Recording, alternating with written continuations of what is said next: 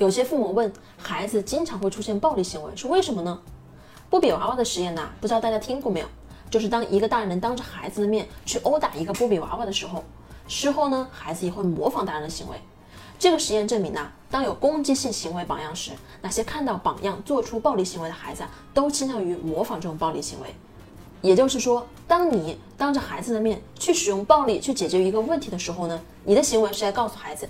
这种形式的暴力啊是被允许的，这样呢就减弱了儿童对于攻击行为的意志。我们常常说父母要以身作则，这点呢真的很重要。孩子人格的许多行为呢都是通过模仿来形成的，而他们最容易模仿的对象是谁呢？很明显呢就是他们的照看者，爸爸妈妈、爷爷奶奶、姥姥姥爷、保姆。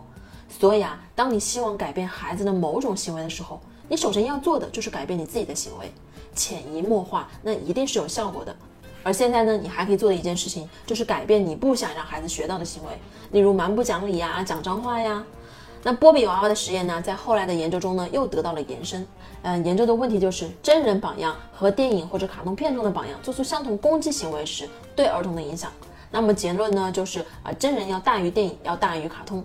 但是不管怎么说，三种形式的攻击性榜样对儿童的影响呢，都比非攻击性榜样或者无榜样要明显的多。媒体暴力对于儿童的影响会持续到成年期。